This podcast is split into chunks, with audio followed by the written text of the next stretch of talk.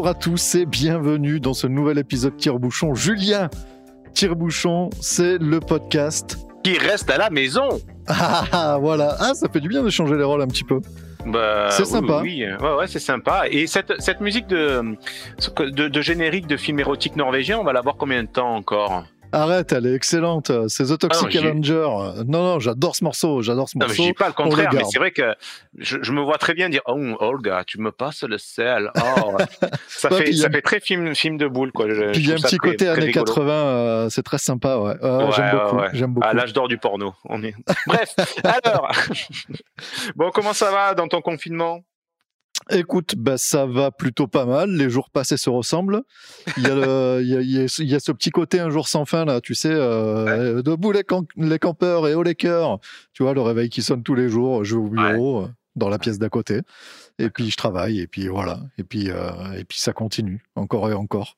C'est Ah, bientôt la fin, j'espère. D'accord, d'accord. D'accord, d'accord. Et toi, Julien, alors, comment ça se passe à la vigne? Eh Ben écoute, euh, au risque de me paraphraser par rapport à, par rapport à la fois dernière, euh, moi je ne subis aucunement le confinement puisque ben, Ouais. nous travaillons. Euh, donc on, on se lève le matin normalement et on rentre chez nous le soir euh, normalement, comme si de rien n'était. Euh, ce qui en soi, bon, euh, pas une mauvaise chose, hein, mais c'est vrai que toutes ces rumeurs qu'on commence à entendre sur la- le prolongement du confinement, oui, non, porter un masque obligatoirement toute la journée, oui, non, enfin tout ce genre de trucs, c'est ce qui pollue je pense, un petit peu plus nos journées, puisqu'on nous on se pose la question, c'est s'il va falloir bosser dehors en plein cagnard avec un masque sur le, le visage, je pense que Ah ça, ouais. ça va ressembler à Cayenne, quoi. Donc ça, ça nous inquiète vachement. Alors, je pense que tout le monde va transgresser, euh, puisque tu sais, les, les ouvriers agricoles, c'est un truc que j'ai appris, c'est c'est des rustres, quoi, hein, c'est des cow-boys, hein, donc ils craignent rien, craignent des gains, et donc ce genre de ce genre de précaution, euh, ça sert à rien, quoi. Bon. Bah, C'est toujours pareil. Il y a, il y a- il y a- la règle, euh, son, son application et son esprit. Ouais, voilà, mais Euh, quand toi au il vaut- milieu de, ouais, quand toi t'es au milieu de, de, de rustres, mais que tu as envie de faire attention parce que tu sens que quand même, euh, faut pas faire n'importe quoi, tu te sens un petit peu seul. Tu te sens un Oui, peu- voilà. Oui, oui, oui, oui. Non, mais bon, ouais, il faut bien respecter les gestes barrières. Quand tu es Ouais, trop mais, près euh, d'un de- d'un de tes rustres, là, tu le, tu le tiens à distance, tu lui jettes des cailloux. C'est vrai. et Des, des galets roulés. Tiens, prends, prends donc ça. Non, mais c'est vrai que c'est compliqué faut parce faire que gaffe, tu, quoi, faut faire ouais, gaffe. faut- il faut faire gaffe, mais quand tu as l'impression d'être le seul à faire attention, c'est vrai que c'est un petit peu, un petit peu relou. Mais bon, enfin voilà, chacun prend ses responsabilités.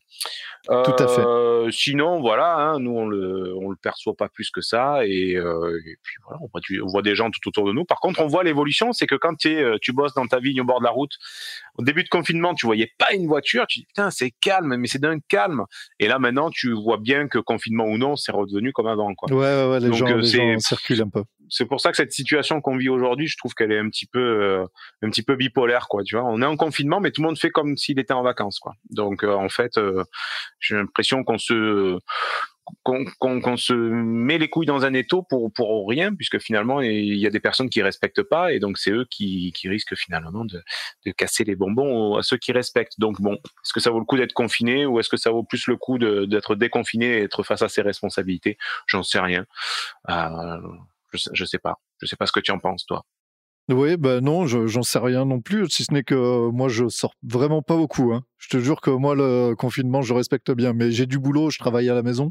Donc, euh, donc euh, du coup, euh, du coup, c'est peut-être plus facile pour moi quand t'as vraiment pas de boulot, que t'es arrêté et tout, que tu t'emmerdes, que t'as les, que t'as les marmots qui braillent dans le salon et tout. Je veux bien croire que t'as envie d'aller faire un tour quand même, quoi. Moi, ça va, à part le chat qui fait chier vite fait le matin, euh, comme on disait Mhm. Juste avant de démarrer, euh, je, je, je- je suis pas vraiment emmerdé. C'est même plutôt bénéfique parce que euh, bah, dans mon boulot, euh, je sais pas si, euh, si on va le rappeler, mais bon, voilà, vite fait, je travaille dans, dans l'expertise en bâtiment et en fait, euh, on en profite pour vider nos armoires des dossiers. On a des relations privilégiées avec les gestionnaires qui sont au Mans pour la MMA, à Niort pour la MAF, Ah oui, sur. Paris pour, pour Alliance, parce que c'est des gens qu'on croise jamais Ouais. avec qui on communique jamais ou rarement. Et là, en ce moment, en ces périodes de crise, ça demande des organisations particulières. Mhm. Et donc, on les a beaucoup plus au téléphone. Et c'est intéressant. Du coup, les gens qui, qui sont nos commanditaires, en quelque sorte, eh ben, on les connaît un petit peu mieux. Donc, pour ça, pour ça c'est un petit peu plus sympa. Mais moi, j'arrive au bout. Là, la- les armoires se vident. La cave aussi. Voilà, voilà. Euh, non, j'ai un peu, un peu calmé ça hein, parce que. Eh oui. parce que ouais, seul, c'est sympa au début, mais bah, ça devient vite dangereux. Quand, Tu fais, quand tu fais les apéros confinement, t'as les caméras et tout, t'as les copains et tout, t'es là, tu blagues, ça souffle des bouteilles et tout, et tout le monde dit allez, salut, ciao, ciao, t'éteins l'ordi et t'es sur ton canapé, t'as la tête qui tourne, tu dis putain, mais je suis bourré moi en fait là. et puis t'es tout seul chez toi, t'es comme un con, tu dis bon, euh, ben on va peut-être la faire autrement la prochaine fois parce que là je me sens un peu con quand même. moi je, t'avoue que j'ai jamais autant bu qu'en confinement avec tous ces, ces apéros virtuels, mais j'ai commencé à boire maintenant du, du Pulco Kézak, tu vois. D'accord, oui, oui, Voilà, j'avoue que je tire plus trop de, de bouchons, enfin je, je calme le bouchon. c'est ça, c'est ça. Enfin bon, voilà quoi. Du, coup, euh, du, coup, du coup, moi, la période compliquée pour mon travail, elle risque de venir bientôt, d'ici 2-3 semaines. Parce que nous on, a vidé, nous, on a vidé nos étagères. En fait, euh, ce sont les experts qui nous filent des missions en gros. Et les experts, ils sont en, activité partielle là. Mmh. Euh, et il n'y a plus du tout de déclaration, il n'y a plus de nouvelles missions. Ils nous ont filé tout ce qu'il y avait à, donner, quoi. Et donc, quand eux vont reprendre, il faut qu'ils se reconstituent une étagère, une armoire, avant de pouvoir nous basculer des dossiers à nous. Donc en fait, nous, le, creux, le creux, il va venir, le creux, il va venir dans, dans les semaines qui viennent. Peut-être après, je vais peut-être me retrouver en activité, en activité partielle après mmh. le confinement, quoi. Ah ouais, d'accord.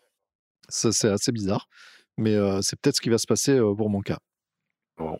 Ouais, moi je pense que bon, on va arrêter de parler de confinement parce que bon, si les gens nous écoutent, s'il y en a qui nous écoutent encore en plein confinement, on va essayer de sortir de ce quotidien un petit peu, un petit peu chelou. Qu'est-ce que t'en penses? Ouais, ouais, carrément, carrément. Sujet. Ben ouais, si tu veux, moi je vais te parler de mon projet perso. Ah bah oui, bah vas-y, fais péter. Alors, euh, donc. Euh, ça avance eh ben, ou pas, Qu'est-ce qui se passe ouais, ouais, ouais, pas plus tard que ce matin. Euh, donc, je suis allé à ma vigne et j'ai fait mon premier traitement, moi, tout seul, comme un grand, oh. quoi. Euh, donc, pour te donner un petit peu un ordre d'idée, donc la vigne a poussé à environ, euh, voilà, les sarments font environ 20 cm, tu vois, ça commence à voilà, ça, ça a débourré, il commence à y avoir donc euh, des petits sarments, des petites mini grappes, tout ça, c'est c'est rigolo. Et donc en fait, ce que j'ai fait, donc vu que c'est une petite parcelle, que j'ai pas de matériel, de tracteur, etc. Donc en fait, j'ai traité à la main, à l'ancienne. Donc on m'a prêté une, une la petite pompe, la petite pompe accrochée dans le dos là, c'est ça Exactement, sur le côté, voilà, sulfateuse, c'est-à-dire tu sais, tu as, le bidon en sac à dos et avec euh, la manivelle euh, à gauche, voilà, tu, tombes de la main gauche et tu, tu, fais le de la main droite là. Voilà, exactement. et euh, donc voilà, j'ai mis mon petit cuivre. Donc vu qu'en ce moment donc il fait, il a fait pas mal de pluie en ce début de semaine, donc euh, beaucoup de brouillard, beaucoup d'humidité le matin, etc. Et donc là, pour éviter donc le, le midou, ben, il faut mettre un petit peu de cuivre. Donc voilà, c'est ce que je suis allé faire ce matin avec un petit peu de soufre mouillable aussi. J'ai fait un petit cocktail, mais euh, vu que c'est même si c'est des produits qui sont quand même utilisés en, agriculture bio, etc. Donc c'est pas des gros insecticides, c'est pas des gros poisons, mais pour autant c'est pas des produits que tu vas boire euh, spontanément. Donc bon, ça reste des produits tout de même dangereux. Euh, donc même si c'est juste euh, pour une petite parcelle, même si je fais ça euh, avec une sulfateuse à d'eau, et j'ai même envie de te dire surtout parce que je fais ça avec une sulfateuse à d'eau, bah, il faut quand même porter des, un équipement de protection. Oui, oui, un EPI. Ouais, Donc c'est quoi? C'est une combinaison. Ouais. C'est un, des lunettes, c'est un masque. Bon, les masques en ce moment, on a l'habitude. c'est des gants en latex et compagnie. Donc tout ça pour voilà pour juste une petite surface, mais étant donné que ce que tu as dans le dos, bah, c'est pas non plus un produit euh, qui est euh, hyper clean, même si c'est euh, tous les bio utilisent ça, mais c'est quand même voilà, c'est pas, ça reste quand même des produits chimiques quoi. Euh, imagine tu coules ça, ça coule dans ton dos, tu es en t-shirt et compagnie. Enfin voilà, là tu t'es pas t'es pas au top de la sécurité. Donc avec la combinaison plus tous les EPI, euh, voilà, tu bon, t'as l'air d'un con. Ça revient un petit peu à la discussion, euh, tu vois, au début de la discussion où dans ce monde-là, c'est que des rustres, euh, les protections, la, la, prévention, ça sert à rien ben voilà, tout le long de la matinée que j'ai fait ça, ça n'a pas duré longtemps, hein, ça, j'en ai eu pour une heure ou deux parce que euh, plutôt deux, allez deux heures et demie parce que j'étais pas trop doué, c'était la première fois que je faisais ça. Et, euh, et tout le long j'étais là, j'ai dit putain pourvu que personne ne passe et personne ne me passe, personne ne me passe. Et en fait dès que j'entendais un tracteur, tu sais, je m'arrêtais presque, je m'accroupissais dans la vigne pour pas pour pas qu'on me voit quoi. D'accord. C'était euh, c'était ah, plutôt désolant comme spectacle. Mais enfin voilà quoi. Donc le. Et du coup tiens, la, la, question qui me vient là, c'est comment tu parce qu'on avait vu que bien souvent le problème c'est pas forcément les produits, mais c'est plutôt le dosage que, que, tu fais de ces produits qui sont souvent surdimensionnés et qui créent des problèmes après jusque dans le vin, puisqu'on en retrouve des traces là-bas. Comment, comment tu doses là? Je sais que tu avais fait des formations à l'époque. Alors le dosage, en fait, euh, ils parlent tous dès qu'on parle de traitement, etc. le raisonnement, c'est hectare à l'hectare. D'accord. Donc en fait, tu as une sorte de ratio en hectare et hectolitres. Ok. C'est-à-dire, euh, pour un hectare, tu dois mettre pour 100 litres d'eau, donc un hectolitre, tu dois mettre 3,5 euh, kilos, par exemple, de cuivre. D'accord. Euh, et donc ça, en fait, moi, je le ramène, puisque ma, dans ma bonbonne, dans ma sulfateuse, je mets 10 litres. Donc, oui, en fait, tu fais un petit produit en voilà, euh, voilà même pas, je déplace juste les virgules et les zéros. Donc voilà, en fait, le, le, ratio se fait comme ça. C'est euh, de toute manière, au départ, c'est euh, à l'hectare, et ensuite tu, tu divises par, par rapport à ta surface, Ok. tout simplement.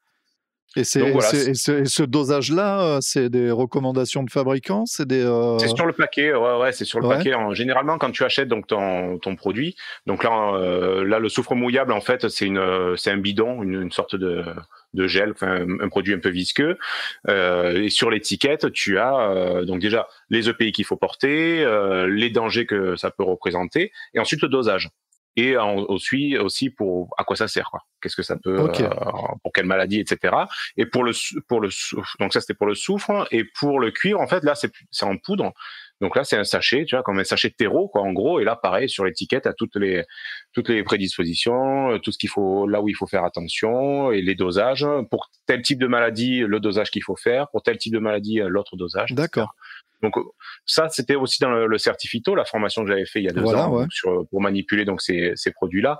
Euh, c'est vrai que de ce point de vue-là, les fabricants, enfin, sont hyper euh, hyper transparents. C'est-à-dire que tout est noté sur les euh, sur les sur les packaging, enfin sur les, les emballages, etc.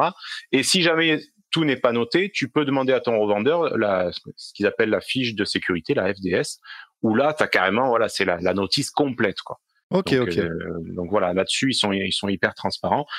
Euh, et puis bon, ils n'ont pas trop le choix à ce niveau-là. Donc bon, moi je m'inquiète pas trop parce que voilà, le premier traitement, c'était pas des produits très dangereux, donc ça va, j'avais pas la pression quoi.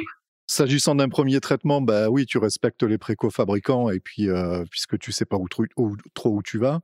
Si jamais tu vois que c'est trop, si jamais tu étais toujours à temps euh, pour les, prochaines années de réduire éventuellement le, la, la, voilure, c'est ce qui s'appelle être un bon vigneron et connaître sa terre, quoi. Voilà, et euh, là, étant donné que c'était le premier traitement, je sais que euh, ça m'a pris euh, voilà un peu plus de deux heures, que j'ai mis 35 litres d'eau, que ça m'a fait donc trois appareils et demi, etc., etc. Donc tu vois, ça m'a permis de, de, noter parce que maintenant ce que je fais, c'est que je note tout, c'est-à-dire quand est-ce que j'ai taillé, combien de temps j'ai mis, quand est-ce que ben là, quand est-ce que j'ai traité, combien de temps j'ai mis, la date bien notée, puisque après c'est mais euh, aujourd'hui, j'ai aucun automatisme, donc l'idée c'est qu'à l'avenir, euh, ben voilà, ça devienne des. Oh putain, tu vas pouvoir faire des tableaux Excel de ouf. Ah ouais.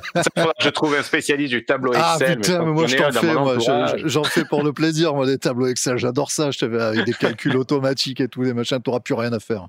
Ah t'auras plus rien à faire. ah ouais. Quand, quand, j'aurai d'autres terres, quand j'aurai un hectare, comme euh, comme te disait le, le monsieur du domaine Pélissol, le, il faut euh, il faut atterrir au premier hectare pour euh, ouais. C'est un peu une échelle de valeur entre guillemets où tu te dis bon mais voilà à partir du premier hectare tu, tu acquiers des automatismes ou des façons de travailler. D'accord. D'accord, hein, je ne me rappelle plus de ça. Je... me rappelle plus Non, non. Voilà, Mais très bien. L'objectif, c'est un hectare. Après, on verra. Ok. Euh, donc voilà. Mais écoute, euh, il me semble que tu as fait un petit peu de sport, toi, pendant ton confinement, non? T'as bien retenu euh, les trucs qu'il fallait pour te foutre de ma gueule, toi. J'en sais pas plus que ça. Tout ce que je sais, c'est qu'on devait enregistrer jeudi. Oui. Ensuite, je me dis, ah, eh, pas possible, je me suis blessé au sport, tout ça. Donc, je me suis dit, bon, quelle est l'information exacte là-dedans? Est-ce qu'il a fait du sport? Oui, non. Est-ce qu'il s'est blessé? Oui, non.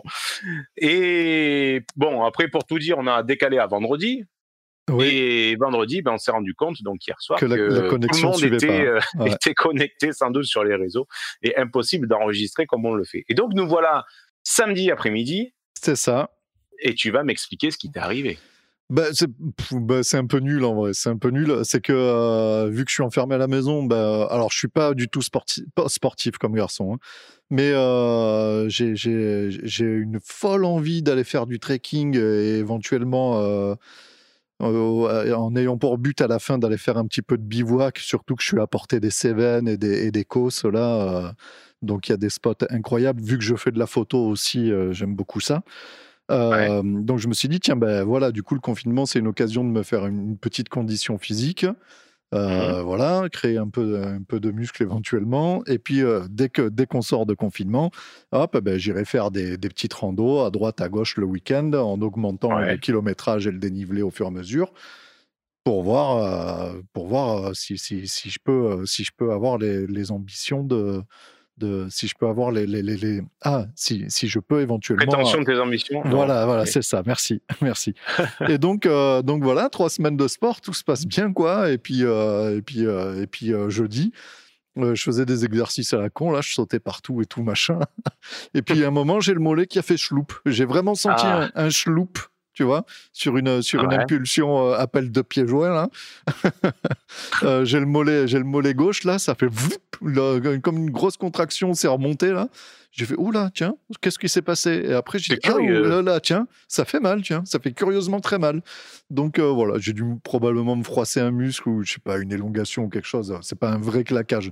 Un vrai claquage, euh, je pense que j'aurais douillé un peu plus que ça. et, il paraît, que tu l'entends en plus, ce claquage. Ça fait, ah ouais, ouais, ouais non, non, moi je l'ai senti, ça a fait euh, C'est vraiment l'onomatopée le, qui, qui convient le mieux. C'est le, le schloup, voilà, ça m'a fait schloup dans le mollet. Donc, euh, donc euh, bah voilà, j'ai fait, je fais une petite pause jusqu'à lundi là, et puis on va reprendre plutôt euh, le travail haut du corps. Et puis, mais voilà.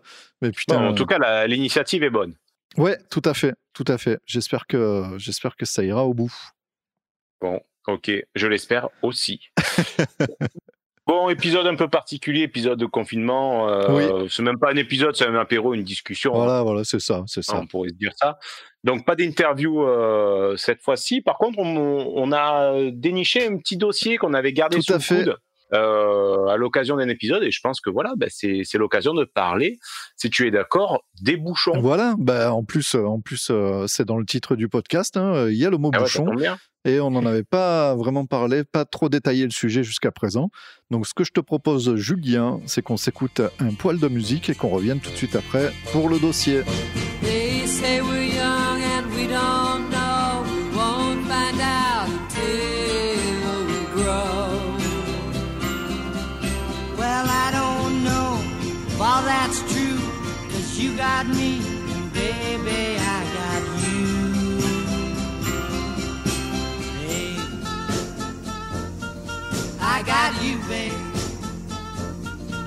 I got you, babe. They say our love won't pay the rent before it's earned. Our money's all been spent.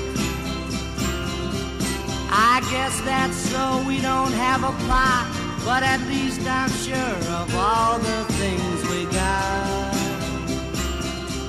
Babe. I got you, babe. I got you, babe.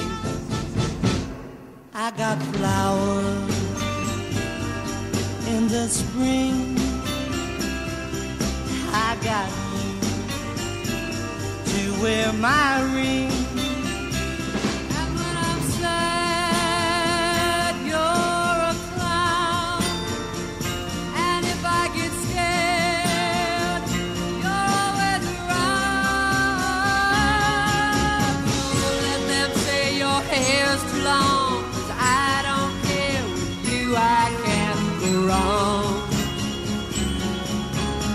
Put your little hand in mine. There ain't no hill or mountain we can't climb. Babe, I got you, babe. I got you, babe.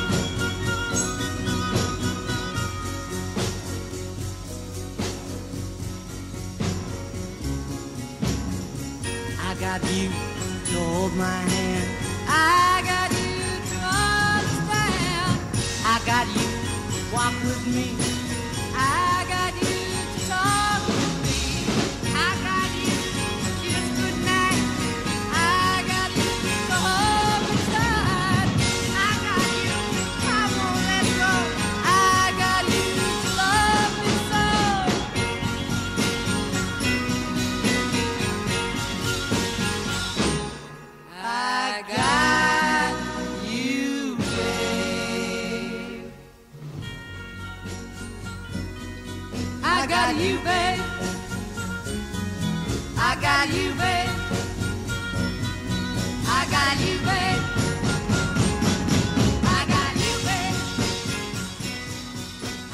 Julien, le bouchon, on en parle? Oui.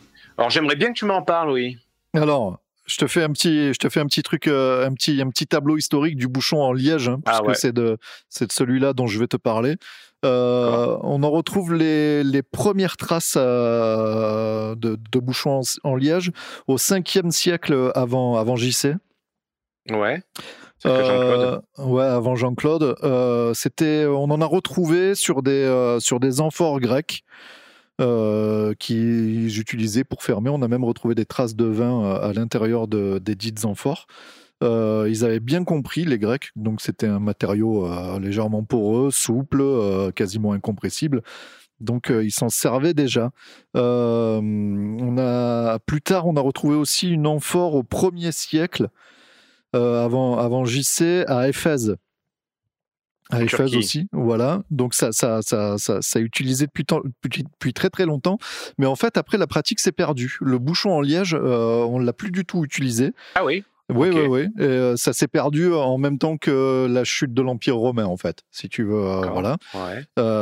et c'est plus tard, avec le développement du, du, du, soufflage de, des techniques de soufflage de verre et de toute l'élaboration des flacons et tout machin qui était pratiqué euh, chez nos amis britanniques que euh, que on a refait le on, on, a on, a remis au goût du jour cette cette pratique là parce que c'était quand même un petit peu plus euh, pratique que ce qui se pratiquait à l'époque c'était de mettre des chevilles en bois entourées d'étoupes tu vois?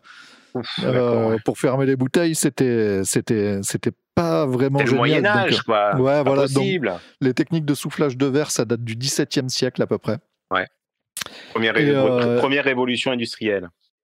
Voilà, c'est ça, c'est ça. Et donc c'est à cette époque-là aussi que euh, que euh, on avait déjà évoqué cette période-là justement où le, commerce avec euh, les Anglo-Saxons, les fameuses contenances des barriques et pourquoi les bouteilles font 75 centilitres et tout. C'est voilà, c'est ça, ça, date de cette époque-là. en, c'est Monsieur, c'est ce cher Dom Pérignon. L'inventeur du champagne, qui a, qui a trouvé cette technique du bouchon pour fermer les bouteilles en verre. Euh, la légende veut qu'en fait, il aurait observé euh, des, des, pèlerins. des pèlerins euh, qui, qui, font le, tout le, le chemin jusqu'à Saint-Jacques de, de, Compostelle, qui, a, qui utilisaient justement des morceaux, de, des morceaux de liège pour fermer leur gourde. Et, et du, coup, du coup, il a dit Putain, ça serait pas mal si on utilisait ça pour nos belles bouteilles de champagne. Et c'est reparti. Et du coup, ils se, ils se, sont, ils se sont très vite, ça marchait trop bien. Parce que voilà, euh, enfin, ça, ça nous paraît tellement évident, euh, nous, parce que c'est souple, ça rentre bien dans la bouteille, tu peux le mettre en pression, ça bouge pas, ça rend tout étanche et tout, c'est vraiment parfait, en fait. Et du coup, ils se sont même rendus compte euh, que ça servait à bonifier le vin, puisqu'il n'y avait plus d'échange d'oxygène avec l'extérieur. Donc mmh. les, vins, les vins étaient parfaitement conservés. C'est-à-dire qu'avant cette période-là, on, ne buvait que des vins jeunes. Ça, aussi, on l'a déjà évoqué dans, dans un épisode précédent de, de Tire-Bouchon. C'était vraiment, on buvait que des vins jeunes, on les gardait pas. du fait de l'apparition de ce bouchon en liège, on va commencer à garder les vins. On va inventer aussi autre chose, Julien. Parce que quand on met les bouchons en liège et qu'on les coupe bien à ras, on galère à les enlever, ces putains de bouchons. Et c'est à cette ah. époque-là, c'est à cette époque-là aussi. Alors, il n'y a pas de date exacte pour euh, l'invention donc du tire-bouchon, mais euh, euh, c'est visiblement à la fin du XVIIe siècle que ça a été inventé. Et les premiers qu'on a retrouvés, ils avaient une forme de, de thé tu sais, comme tous les tire-bouchons qu'on a, où tu as, as, la vrille là, le tourillon, et puis un morceau de sarment. Tu tires dessus comme un bourrin. Euh, voilà, voilà, c'est ça. Ben voilà, a priori, euh, ça, reste à confirmer, mais a priori, le premier tire-bouchon, il aurait eu peu ou prou euh, cette forme-là, quoi. D'accord. Euh, voilà. Et pour. Euh, bah euh, c'est vrai qu'on ne pense pas, oui, on a inventé le tire-bouchon en même temps que le bouchon, quoi. Bah oui, voilà. Bah, c'est né, d'une contrainte. Hein. Eh J'imagine que le mec, il devait mettre des grands coups de couteau dégueulasses ou je sais pas. Oui, sabrer toutes les bouteilles, à force, ça devenait, ça devenait un peu chiant. ça devenait, ça devenait, il bouffait du verre et tout, c'était super chiant, ouais, ouais. Et euh, figure-toi que l'efficacité du bouchon de du bouchon de champagne, du bouchon en liège, a été démontrée. Euh, a été. figure-toi que l'efficacité et figure-toi que l'efficacité du bouchon en liège a été parfaitement démontrée. il se trouve qu'en juillet 2010, on a retrouvé 168 bouteilles de Veuve Clicquot de plus de 200 mmh. ans d'âge qui étaient échouées euh, en mer Baltique, au fin fond de la mer Baltique, des bouteilles qui étaient destinées, destinées à Catherine II de Russie et, euh, et, en fait, ils ont bu, ils ont bu deux flacons, ils ont ouvert deux bouteilles et c'était absolument excellent. Ils ont trouvé des techniques de ouf pour enlever les bouchons et remettre des nouveaux bouchons, rebouchonner ces bouteilles-là. Ah ouais, d'accord. Euh, ça doit coûter une fortune, du coup, ils ont dû les recommercialiser. alors, c'est c'est euh, ouais, c'est en projet. Ça va être vendu aux enchères. Je sais pas si ça a déjà été euh, été revendu, mais oui, oui, ça va coûter. Euh, ça va je te dis peut-être une bêtise. Je te dis peut-être une bêtise, mais il me semble que j'ai vu passer qu'il y a une boîte qui est spécialisée là-dedans, c'est-à-dire qui est spécialisée dans la recherche. Euh, ah, c'est possible. De, ah, bah, bouteilles d'alcool qui, euh, qui, ont, qui ont naufragé avec, euh, avec des bateaux, ce genre de choses. Alors, je sais, mais il me semble que ouais, ouais, c'est une boîte qui est vraiment spécialisée là-dedans. Donc, ils vont chercher des vieux rhums dans les, tu vois, dans, genre dans des épaves aux Antilles, des trucs dans comme les ça. Antilles, ouais. Et une bouteille de rhum bouteille, voilà.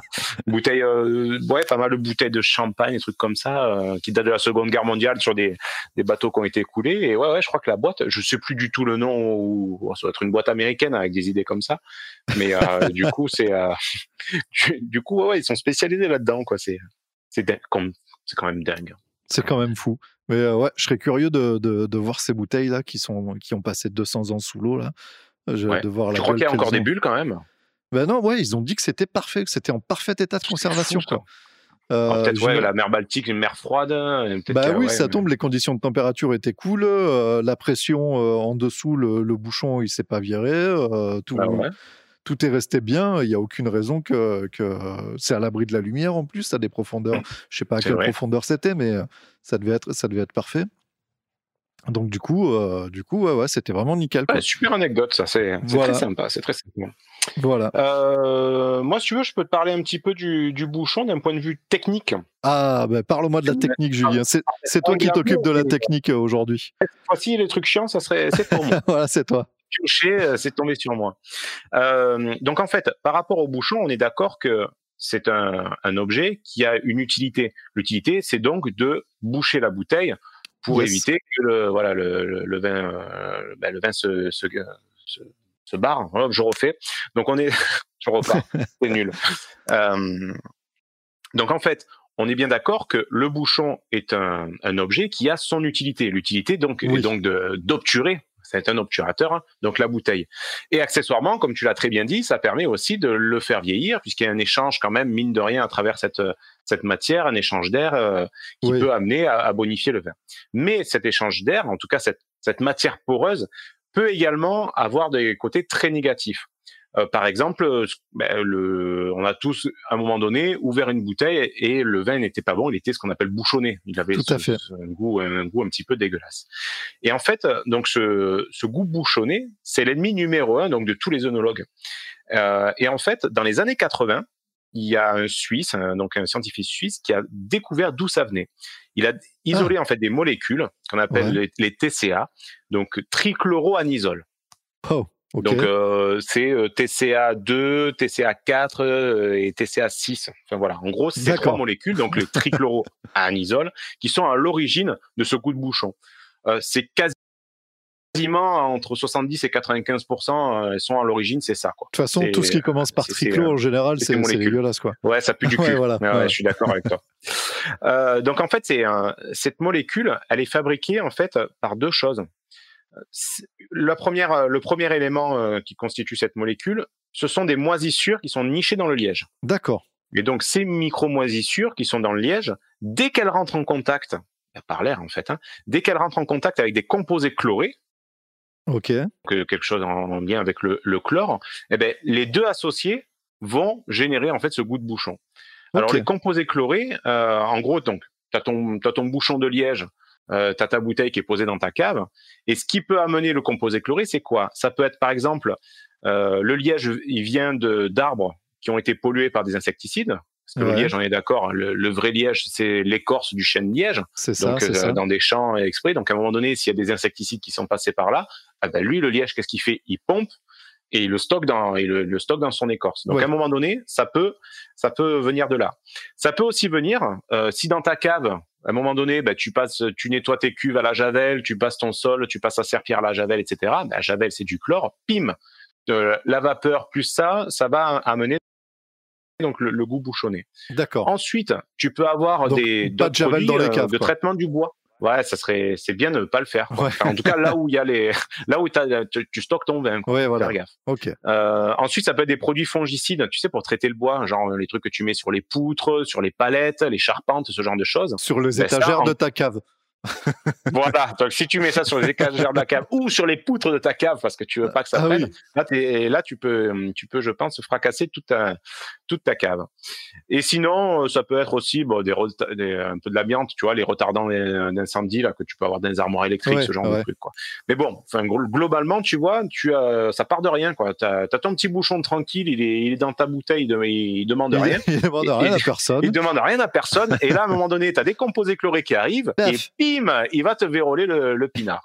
Donc ça, c'est vraiment l'origine du goût de bouchon. C'est trois molécules. Tu sais, j'imaginais la, pub avec les champignons, tu sais, qui rentrent sous les ongles. Tu l'as ah déjà oui, vu cette pub à l'heure du repas toujours. oui, voilà. Oui, j'ai me glisse sous vos ongles. Et là, j'imagine le petit composé chloré qui fait pareil. Oui, je me glisse dans vos bouchons pour défoncer vos pinards. Exactement ça. Donc, voilà, la première, première étape, euh, en tout cas, premier point que je voulais aborder, c'était ce, fameux goût de bouchon. Donc euh, voilà, ça peut arriver de, ça peut arriver comme ça. C'est, oui, c'est un, champignon donc qui traîne dans le dans le liège, mais qui n'est pas euh, méchant en soi, mais qui réagit ultra mal au contact du chlore, quoi. D'accord. Exactement. Voilà, composé chloré plus le petit champignon égale pas bien, quoi. Égale pouf. Euh, moi, ce que je te propose également, c'est de te faire un petit, euh, te dresser un peu le paysage du monde du bouchon. C'est-à-dire qu'est-ce qu'on peut retrouver euh, ben, dans les goulots de nos bouteilles. Donc tu vas avoir des bouchons très traditionnels. C'est le premier qu'on a connu. Hein. C'est des bouchons en liège tradit, c'est-à-dire c'est des tubages, c'est des morceaux entiers. Tu vois, le tube, c'est-à-dire le bouchon, est un morceau entier de liège. D'accord. C'est-à-dire que voilà. Euh, ils ont mis un coup d'emporte-pièce. Euh. Voilà, exactement. On imagine ça se fait pas comme ça, mais voilà, tu, tu mets ton écorce sur la table, tu mets ton emporte-pièce et tu sors un bouchon. Voilà, ça c'est vraiment le, le bouchon euh, voilà traditionnel comme on, l'a fait au tout départ. Alors l'avantage de ça, c'est que ça a une, une bonne image du consommateur. En gros, c'est vrai que quand on tire un beau bouchon comme ça, enfin, je sais pas si toi tu le fais, moi je, l'ai fait à un moment donné. j'avais un gros bocal en verre, je mettais tous mes bouchons euh, que je débouchais à l'intérieur. Et c'est vrai que quand tu avais un beau bouchon en liège, tu dis putain, c'est ça a de la gueule. En tout cas, ça, ça, génère une très bonne image. Moi, je les mets sous le canapé. Oui, en tout cas, c'est ton chat qui le met sous le canapé. Voilà, parce qu'il me ninja les bouchons pour jouer avec, et puis je les retrouve sous le canapé quand je fais le ménage, quoi. Voilà. Alors l'inconvénient de ces bouchons-là, euh, c'est que c'est très hétérogène. Tu as un lot, tu peux acheter un lot, mais dans ce lot, selon l'arbre, selon la qualité de l'écorce, etc., ben, tu peux, en gros, tu as très peu de chances d'avoir le même bouchon euh, sur le lot entier ou sur à deux lots différents. Ce qui fait que ton vin peut vieillir différemment. Ça aussi, ça a une influence. C'est l'inconvénient pour le, voilà, c'est l'inconvénient pour le, le, vigneron ou le, ou nologue, c'est-à-dire qu'à un moment donné, bon, tu as un super bon bouchon, mais euh, tu sais pas, voilà, tu sais pas euh, réellement comment il va influer sur ton pinard. Donc ça, c'est le côté, euh, le côté plus, c'est une belle image. Le côté moins, c'est que tu sais pas forcément comment ça peut réagir. Alors face à ça, il y a une autre technique qui est apparue. c'est une technique donc de liège aggloméré. Donc ça, tu le vois, c'est les bouchons, tu sais, ou quand tu le regardes, tu as l'impression que c'est plein de petits, de petits morceaux de liège qui ont été agglomérés. Oui. Oui, oui, oui, oui. Je le vois, ça. C'est, pas un gros morceau, c'est dans le bouchon. Tu vois que c'est plein de petits, petits morceaux, de petites chutes euh, qui ont été collées les unes entre les, les unes euh, entre les autres, et ça, ça génère donc ce, ce en fait ce, bouchon là. Et parfois tu as une variante, c'est-à-dire que tu as le bouchon au milieu, donc c'est de l'aggloméré, et en haut et en bas, c'est deux galettes de, de chêne plein. Ah oui, ok. De, liège plein. Donc ça c'est, euh, ils appellent ça l'aggloméré plus rondelle de liège tubé. Donc c'est une, euh, voilà, c'est un petit, c'est un petit mix. C'est une variante économique quoi, ouais. C'est une variante économique. Euh, je sais pas si toi, tu en as eu déjà l'occasion. Il y a eu des. Parfois, quand tu tires un bouchon, dessus, il y a marqué. Alors, souvent, c'est la publicité du vigneron ou mis en bouteille à, la etc. Et parfois, tu as Diam. Ça fait un petit logo, tu sais, euh, tout en majuscule, D-I-A-M, entre parenthèses. Tu as ce gros logo qui est sur jamais, le bouchon. Euh, jamais fait gaffe. jamais eu l'occasion. Donc en fait, euh, donc vous qui nous écoutez, peut-être que vous avez déjà vu ça. Donc qu'est-ce que c'est? En fait, c'est une, c'est des bouchons qui sont fabriqués à partir de fleurs de liège. Donc c'est vraiment la partie la plus noble du liège. Cette partie, elle est broyée. Ensuite, elle est purifiée avec un procédé, le procédé diamant. Donc, j'y reviendrai après si tu veux. Donc, c'est pour ça que ça s'appelle Diam. C'est la société qui fait ça. D'accord. Et en fait, ça permet une meilleure neutralité sensorielle donc en gros, euh, c'est broyer, traiter tout ce que tu veux pour essayer d'enlever toutes les molécules, les moisissures qui pourraient influer sur le sur le vin, euh, sur le vin. Donc ce qui fait que c'est pas un bouchon qui est très joli, mais en tout cas qui c'est un bouchon qui va amener de belles propriétés ou en tout cas d'essayer d'être le plus neutre possible. Oui, voilà. C'est surtout qu'il va rien amener de, il va pas amener. On est sûr qu'il amènera pas de saloperie, quoi. Non, voilà, exactement. Il est complètement neutralisé il est neutralisé quoi. Donc là voilà, tu vois, c'est les trois types de bouchons en liège qu'on a encore aujourd'hui à l'heure actuelle. Face à ça, on va avoir des, obturateurs euh, synthétiques. Euh, donc des bouchons synthétiques, donc ça on l'a tous vu, hein, tu tires un bouchon, ça fait pop, sauf que c'est de la résine, tu sais, c'est un bouchon en plastique. Donc en plus de ça, ils en font avec de la couleur, c'est sympa pour les rosés dégueulasses. Et euh, alors, moi je déteste ça parce que c'est pas pour moi c'est pas du pinard. Ça fait ça fait suer c'est pas du bouchon c'est du plastique c'est ça perd tout son charme. Mais à côté de ça il faut reconnaître que euh, du coup c'est hyper homogène et t'as pas le risque du, goût de bouchon du coup il est neutralisé t'as plus t'as plus les deux composés les deux molécules qui rentrent en contact et qui peuvent générer le goût de bouchon avec ça ben t'es es tranquille t'as tu, tu, es sûr de ne pas avoir de goût bouchonné à côté de ça, ça a une mauvaise image. Donc tu vois, ben c'est là où à un moment donné, il, te faut choisir. Euh, il y a un problème culturel et économique parce que ce genre de bouchons, on les retrouve sur des bouteilles en général euh, à bas coût. Euh, et un vrai... Bas coût, c'est loin. Hein. Ouais, c'est loin. et un vrai, un vrai beau bouchon en liège dans la masse et tout machin là, ça coûte cher. Ça, ça, enfin, ça, ça, a un vrai impact sur le prix d'une bouteille. Donc, quand tu veux faire du vin euh, vraiment d'entrée de gamme et euh, faire la garde, la garde des coûts, euh, la garde des prix, mmh. sur des vins que tu ne destines pas à la garde, finalement, ça, c'est une bonne alternative. Ça vaut pas très cher. ça fait le boulot le temps que ça doit le faire. Et puis, et puis voilà, sur des, typiquement, on voit beaucoup de ce genre de bouchons sur, les, sur des rosés d'été, des, des rosés de consommation. Ça, Je dis avec des couleurs un petit peu flashy, c'est rigolo. Pas de garde, oui, voilà, c'est ça. Alors ensuite, il y a autre chose que je déteste, mais forcé de constater que ça fonctionne rien, bien. Toi. Ah, j'aime rien. Je suis, hyper réac là-dessus. Euh, c'est les capsules à vis, les, bouchons vissés, ah, oui, métalliques. Pourtant, il paraît que c'est euh, très bien. Hein. Alors ça, on le voit en France beaucoup sur les rosés pamplemousse, c'est ce genre de, de cocktail dégueulasse là, euh, parce qu'il n'y a pas besoin, hop, tu vis et tu dévisses et en avant. Par contre, c'est ça fonctionne beaucoup aux États-Unis. Donc tous les vins du Nouveau Monde, par exemple, euh, sont quasiment de comme ça, hein, sont quasiment vissés, vissés bouchés. Euh, les Américains d'ailleurs, ils, exigent quasiment que ça quand tu exportes, en tout cas beaucoup sur, sur de la grande j'allais dire grande distri, mais c'est pas dans le terme que je voulais dire, mais voilà, dès qu'il y a de la grosse distribution, voilà, généralement, tu es un, peu obligé de faire ta bouteille en, en vissé. Euh, et ensuite, euh, donc facilité d'ouverture. Ben, en gros, hein, t'as pas besoin de tire-bouchon, donc là, c'est là ça. où ça perd son charme. T'as juste, euh, hop, t'as juste besoin d'avoir un petit peu de force pour dévisser.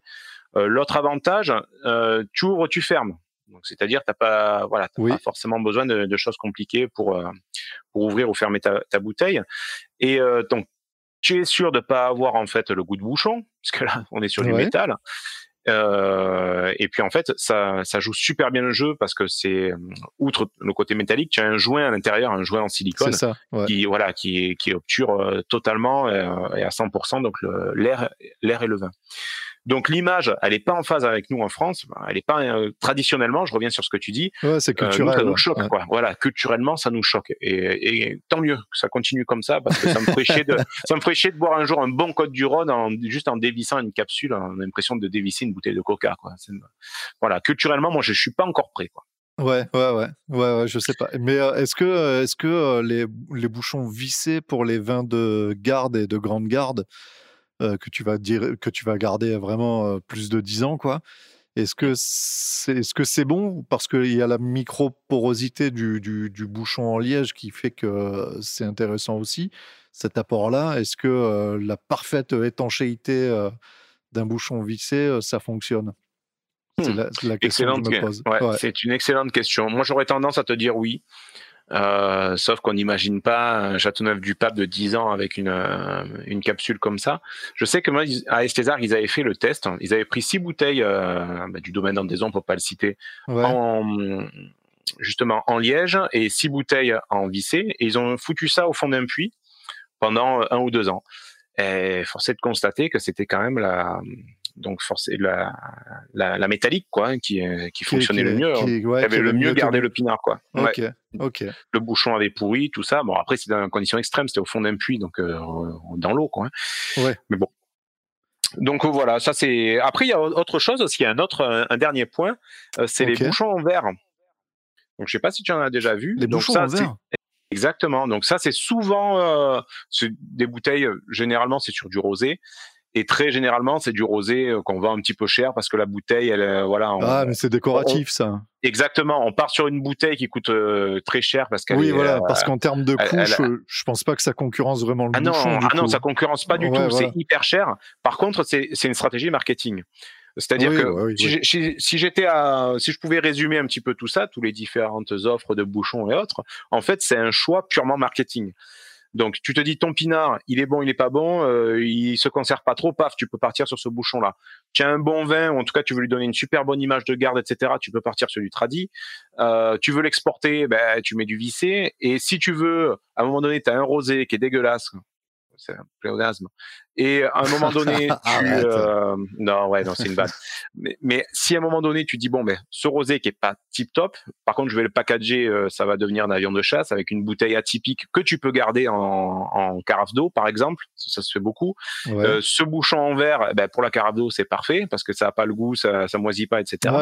donc après, tu vois, c'est, des stratégies commerciales, c'est des stratégies marketing, oui, voilà. Euh. donc voilà, le, le bouchon, oh, j'ai envie de te dire, c'est presque autant que la bouteille en elle-même, ça peut, euh, ça peut avoir en, tout cas une, une influence sur l'image du vin, de ton vin. Tout à fait, tout à fait. Ouais, ça en a une, ça c'est indéniable.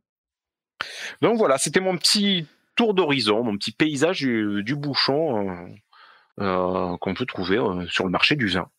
Donc, eh bien, qu'il y en a hein, merci Julien. et si vous si j'en ai oublié, ben, n'hésitez pas à nous, nous, nous le dire. Hein, à nous en faire la remarque voilà, l'idée c'était de pas être trop chiant non plus, quoi. Ouais, voilà. Ça, non, mais ça va, c'était bien, c'était bien. Je, valide, je valide. Tu, valides Non, mais c'est très bien. Oui, en euh, tant que spécialiste des dossiers chiants, euh, non, celui-là c'était bien. Il n'y avait pas, pas trop de chiffres et tout. Non, c'était cool. Ouais, parfait. ouais, ouais bah, bah, écoute, j'en suis heureux. Je sais que je suis sur ta partie là, et voilà, je suis heureux que tu, tu valides. J'en suis, j'en suis ravi, quoi. Euh, j'aimerais qu'on passe un petit, un petit bonjour, si tu es d'accord, Max, à, un de nos auditeurs qui nous fait lire un petit peu son périple en Nouvelle-Zélande. Ah oui, mais oui, bien sûr, Arthur. Exactement. Donc là, dernièrement, il nous a envoyé euh, quelques photos nous disant bon ben voilà, euh, les vendanges sont terminées ici, Pinot Noir ramassé et avec des photos, avec des paysages, on croirait presque dans le Seigneur des Anneaux. Ah, c'est beau, hein, c'est beau la Nouvelle-Zélande. Ça fait, hein. envie. Hein. Ça fait rêver. Ah, bah, j'ai lu, le message aussi. J'ai lu le message aussi, j'ai bloqué un moment, j'ai dit les vendanges? J'ai dit ah putain oui, ils sont dans l'hémisphère sud. Bah oui, forcément. C'est la, la période des vendanges là-bas quoi. Ouais. Mais j'ai bloqué un moment, j'ai dit mais qu'est-ce qu'ils mais ils sont cons ou quoi? C'est un vieux message, ça, je l'ai pas lu. mais c'est pas l'heure de vendanger, ils sont fous, ils vont avoir que des bourgeons. Qu'est-ce que tu fais avec ça? Du rosé Arrête On va avoir des problèmes ouais, merci Arthur pour tes messages et tes photos, c'est cool. Ouais, c'est cool. Continuons à nous en envoyer, ça fait super plaisir en tout cas. Tout à fait. Et Julien, alors du coup, puisqu'on est en puisqu'on est en, podcast apéro là, euh, qu'est-ce que tu bois toi là? Qu'est-ce que tu bois pour les vacances? Non, c'est pas les vacances. Non, c'est pas exactement les vacances là. Euh, qu'est-ce que je bois en ce moment? En tout cas, moi, ce que je peux te dire, c'est que j'ai eu un gros coup de cœur. Alors, très drôle. C'est le, le hasard fait bien les choses. Euh, Est-ce que tu te souviens de Thierry Fabre? Bien entendu que oui. Oui, oui, donc, oui. euh, qui est sans doute un de nos plus grands fans, que l'on merci, qu'on salue, On lui fait des qui est donc l'administrateur d'un groupe Facebook qu'on vous conseille si vous ne le connaissez pas encore, donc qui est 20 et partage, qui est donc un, un super groupe hyper bienveillant où il y a beaucoup d'échanges, pas mal de personnes voilà prennent en photo leur bouteille, voilà j'ai goûté ça, qu'est-ce que vous en pensez, c'est super, etc. Donc voilà, allez y faire un petit tour si si vous en avez pas eu encore l'occasion. Donc c'est 20 et partage. Donc c'est un groupe sur Facebook. Et donc euh, Thierry Fabre euh, m'appelle un de ces quatre et il me dit euh, bon on discute de, de choses et d'autres et il me dit écoute j'ai un, je connais un vigneron très sympa, euh, il, il bosse super bien, il faudrait peut-être que vous vous intéressez un jour, tout ça. Je dis bah ouais ouais. Alors, je dis bah écoute euh, ouais, je dis la, la liste est longue, euh, la liste d'attente est longue, mais euh, ouais ouais je note, il n'y a pas de souci. Il me dit écoute c'est c'est René Milan. Je dis ah bon il me dit super une famille de vignerons euh, c'est un jeune il bosse super bien il fait des très bons vins là, là, là. enfin voilà il me, il me le vante super bien je dis bon ben écoute on, on fera en sorte de, de s'y intéresser et pas plus tard que allez trois quatre jours après un apéro de confinement parmi tant d'autres je vais dans ma cave j'essaie de me trouver un vin blanc euh, enfin un, un des vins blancs qui me reste donc il, il m'en restait pas beaucoup je sors une Ah ouais? bouteille je les suis parce qu'il y a deux doigts de poussière dessus, je décoche, on parle, on tchatche, apéro, apéro, apéro. Et à un moment donné, je le goûte, Putain, il est pas mauvais ce, ce blanc, il est très bon. bon, c'est bien Et là, ça. là, je tourne la contre-étiquette pour voir d'où ça vient. Eh ben, René Milan, Eh ben, ben, pas, comme par hasard. Euh, voilà, dans, dans les Alpes. J'ai dit, mais sans, sans rire, j'ai dit, c'est quand même un truc de fou. C'est-à-dire que on a euh, une personne qui me dit, il faut absolument goûter ces vins, ils sont, ils sont géniaux. Je dis, il n'y a pas de problème. Et je trouve une de ces bouteilles dans ma cave. Donc, je pense que quelqu'un avait dû me l'offrir un jour. Et ça a été une très bonne surprise. Donc, ça sera mon coup de cœur de ce numéro. Donc, euh, c'est la cuvée Opio. Donc, A-U-P-I-H-O Alpi. Donc, du domaine Fonchène. Donc, le, Ils le sont où, vigneron, dans quel bled? Salon de Provence. Ah, euh, Salon de Provence. Attends, tu me mets le doute. Ils Euh. sont, ils sont, ils sont à Saint-Rémy de Provence. Pardon. Ah oui, j'allais dire, tu me parles des Alpilles et après Salon de Provence, il y a, y a- il y a comme un souci. Il y a quand même, il y a quand même un sushi. Non, non, c'est bien Saint-Rémy. De Provence, pardon. Et euh, donc, euh, ce, c'était un blanc avec euh, plusieurs cépages, donc Roussanne, Marsanne, Chardonnay et Grenache blanc. Et c'est vrai que le, ouais, ouais, l'assemblage des quatre était vraiment, euh, vraiment très sympa. Donc, je le conseille. Je mettrai la photo donc sur sur nos réseaux comme d'hab. hein. Ouais, Donc, la cuvée Opio Alpi. Et euh, donc voilà de René Milan. Donc euh, en effet, j'ai bu qu'un seul pinard de René Milan, mais ça me donne envie d'en découvrir d'autres. Et toi, mon petit Très bien, Julien. Merci. Qu'est-ce Eh que tu ben, bois? Eh ben, euh, eh ben, figure-toi que euh, suite à notre dernier épisode là et, euh, et à mon anecdote, euh, à mon anecdote sur euh, sur euh, l'inconnu dans la maison, tu sais le film Oui. et euh, le choix des vins Oui, et tout machin. avec Jean-Paul Belmondo. Voilà, voilà, c'est ça. Eh Ben, on blaguait sur les réseaux sociaux avec le domaine de, de Pélissol. Et, il m'a, Ouais. et justement, et j'en avais pas parlé, il m'a dit, mais le, le, le rosé, mon rosé, le brosé, le, le Luna Novella, il va très bien dans ton optique de vin joyeux au début. Voilà. Donc du coup, euh, du coup, je, je tourne à ça là. Il m'en restait. Alors c'est un rosé, euh, c'est des vins nature hein, chez au domaine de Ouais. Pélissol. Donc, euh, donc il a fait un an de cave celui-là et il se porte excellemment bien. C'est c'est un Mhm. vrai bon rosé avec des arômes de, de, de, de la mâche, si j'ose dire. Enfin, il y a, il y a beaucoup de choses. euh, Et une très- couleur prononcée, pas une couleur pisseuse, je suppose. Oui, voilà. Ah oui, oui, oui, il est, il est, euh, il est bien sombre pour. euh, pour euh, C'est pas pas de l'eau, euh, l'eau tachée, quoi. Non, c'est ça, c'est ça. On mettra, on mettra une pareil, on mettra une photo sur les réseaux sociaux, très très ambré, très très rouge. Euh, et c'est un régal, ça va super bien. C'est très fruité, c'est très joyeux justement. euh, c'est euh, c'est parfait, c'est parfait pour le pour le confinement ça. Impeccable, c'est impeccable, c'est impeccable. Impeccable. Ouais, ouais, j'adore ça. C'est très très bon.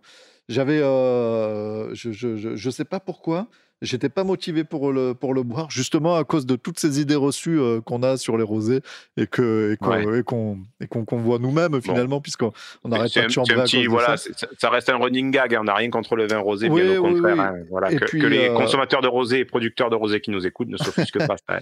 C'est Bah, de l'humour. Moi, tout, tout- toutes ces salvanes là qui m'atteignaient euh, se sont envolées au premier verre.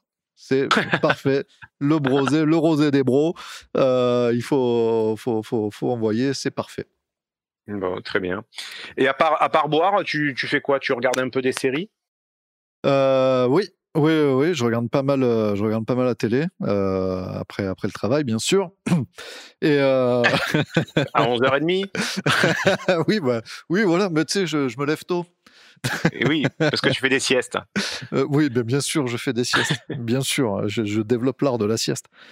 oui, bah oui, je me suis abonné à Disney vu que c'est sorti. Enfin, j'ai enfin pu, euh, euh, j'ai enfin pu regarder The Mandalorian, qui est en cours. Enfin, ils font un épisode par semaine, hein. donc euh, c'est pas, pas terminé. Mmh. C'est nickel. Putain, ça fait plaisir. C'est tellement bien. du bon contenu sur Star Wars. Mmh. Parce que. On avait oublié ce que c'était. Oula, ça a coupé. Excuse-moi, Julien. On, avait, on a oublié du bon contenu Star Wars, on avait oublié ce que c'était. Oui, bah oui, parce que justement, dans l'entrefaite, est disponible euh, en location VOD l'épisode 9 de Star Wars. Bah, je me le suis maté hier soir. Puisque j'avais n'avais pas voulu aller le voir au cinéma parce que ça me faisait chier de dépenser mon ah ben, pognon pour un truc que je tu as, économisé, tu as économisé 15 euros, c'est bien. Voilà, donc je l'ai maté hier soir. J'ai dit, j'ai bien fait. J'ai bien fait de pas aller euh, dépenser mes thunes au cinéma pour ça. C'est chiant. C'est. Euh, oh là c'est chiant, c'est naze. C'est sans ambition, je veux dire, c'est un scénario de fantasy euh, euh, d'apprenti euh, d'apprenti scénariste ou d'apprenti écrivain. C'est sans aucune originalité, c'est nul. C'est nul le, strict parcours du, héros. Si tu l'as pas vu, tu t'imagines un truc.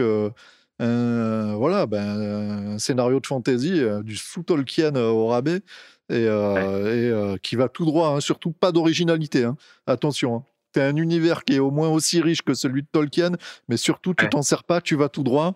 Et, euh, pas d'originalité. Hein. Voilà. Ben voilà ne prenons pas de risques. Tu as l'épisode 9 de Star Wars. Par contre, The Mandalorian, eh ben, c'est cool parce que c'est du western. Ah ouais, carrément. C'est un vrai bon western spatial et euh, qui se passe dans l'univers de, Star Wars. Donc tu as la force, donc tu as de la magie, ce qui ajoute quelque chose. Là, du coup, pour le coup, l'univers de, Star Wars ajoute quelque chose.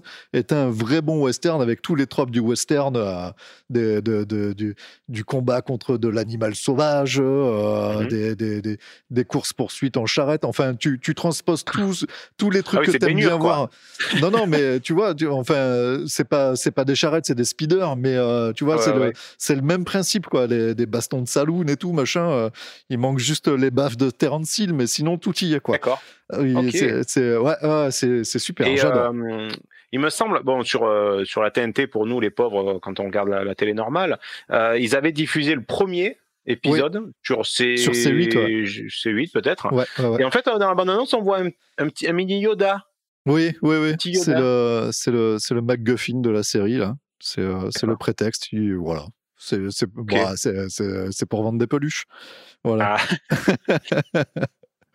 Mais c'est pas, c'est pas, enfin pour l'instant, l'épisode 6 euh, ou 7, là où on en est, 6, euh, pour l'instant, c'est pas important, quoi. Voilà, il est mignon, il est là, mais le, le, cœur de, le cœur de la série n'est pas là, quoi. Voilà. Ok, ok, ok. Je vois, je vois. Eh ben moi de mon côté, puisque tu me poses la question. Alors oui, bah oui, euh, excuse-moi, ça laisse-moi le temps d'avaler ma salive, bordel. je sais bien que tu me vois pas du coup là, mais euh, mais bon, laisse-moi le temps de respirer. Alors, moi, je vais te conseiller une série. Je ne sais pas si tu l'as déjà vue, mais en tout cas, je te la conseille très vivement. Ça s'appelle The Boys. Ah oui, bah oui, je l'ai maté. Ah, c'est excellent ça. Bien sûr. C'est voilà, c'est une tuerie, sa mère, sa mère, quoi. Enfin, euh, alors pour résumer, qu'est-ce que cette série? Nous sommes dans un monde contemporain dans ce monde, il y a des super-héros. Donc plein de super-héros partout. Donc on, pourrait croire qu'on vit euh, dans un monde euh, genre Avenger. Sauf que tous ces super-héros appartiennent à une société. C'est-à-dire qu'il euh, y a une grosse multinationale, en fait, elle, elle, gère l'image, le marketing, les produits dérivés, les relations presse, les réseaux sociaux de chaque super-héros. Et en fait, au fur et à mesure qu'on on avance dans la série, on se rend compte que c'est de, c'est assez cynique et que cette multinationale, en fait, elle, elle, s'engage un petit peu à gouverner le monde presque, quoi. Et en fait, les, les super héros, c'est loin d'être des boy scouts, quoi. On en a un euh, qui ressemble à Superman, en fait. C'est un putain de oui, oui, ils ont tous leur parallèle euh, dans, dans, ah dans, le catalogue. la Wonder Woman, en fait, ben, elle est alcoolique. Euh, ils sont tous, ouais, ils sont tous torturés et, et tous décadents, quoi. Et dans l'eau, tu as, un mec, en fait, tu le vois dans le premier, la première scène du premier épisode, donc je vais pas spoiler forcément, ben, en gros, sa, sa petite copine, elle, est tuée par accident par un de ses super-héros et à partir de là, il est vénère. Par Flash. Et il va essayer de, voilà, voilà, par le, le Flash. Et en gros, il est tellement vénère qu'il se fait embrigader dans une espèce de d'équipe underground d'agents secrets, semi-secrets, pas secrets du tout. Et en fait, il va essayer de démanteler tout ça. Et en fait, cette série, elle est drôle, euh, glauque, et t'as de l'action dans tous les sens. Et je trouve que c'est un, super cocktail. Ça fonctionne super bien. ça marche super bien. Elle est excellente cette série. C'est en plus un des personnages Amazon Voilà, et un des personnages principaux euh, joue dans le dans les trois films Star Trek de, de Gigi Abrams. Donc moi, qui suis un grand fan de Star Trek, j'ai dit ouais, ça c'est bien. Euh, mais non, je conseille vraiment cette série. On attend la saison 2 avec impatience parce que ben, comme fait. toute saison, voilà, le dernier épisode, là, ah, tu te languis la suite. Donc voilà, je sais même pas quand est-ce que va sortir la, la saison 2, peut-être en septembre, je, je sais pas. je ne sais, je ne sais pas du tout. Donc voilà, c'était ma petite euh, recommandation. Euh, bah voilà, pour se mater une petite série en plein confinement et pourquoi pas avec un petit verre de vin blanc à, la main. Quoi. Eh ben voilà, parfait, nickel. Tant qu'à faire, tant qu'à faire. Eh, écoute Julien, ce que je te propose, c'est qu'on aille prendre l'apéro. C'est qu'on aille boire un coup, voilà, qu'on se fasse un apéro visio. Parce que là, du coup, on n'a pas mis les caméras pour préserver nos connexions. Mais euh, du coup, après, on, on pourra les mettre. Voilà. Ouais. Euh, et puis, et puis on se retrouve, euh, on se retrouve dans une quinzaine de jours. On essaye de s'en refaire un spécial confinement avant la sortie du confinement Absolument, absolument. Je n'aurais pas dit mieux. Ben, écoute, mon cher Maxime, je te souhaite une bonne fin de. Enfin, non, on va prendre l'apéro, mais bon, pour la forme, une bonne fin de semaine. Une bonne fin de semaine, une bonne fin de week-end, une bonne fin de confinement, une bonne fin, de... ouais. une bonne fin de non-recevoir, une bonne fin de. C'est ça. exactement, exactement. bon, voilà, enfin voilà, vous connaissez la suite. Vous pouvez nous laisser des commentaires euh, bah, sur les catalogues euh, podcast, mais même sur euh, Facebook ou autre, un petit message privé, ça nous fait plaisir. Et, puis, puis voilà, on se donne rendez-vous à la prochaine fois. À la prochaine fois, Julien.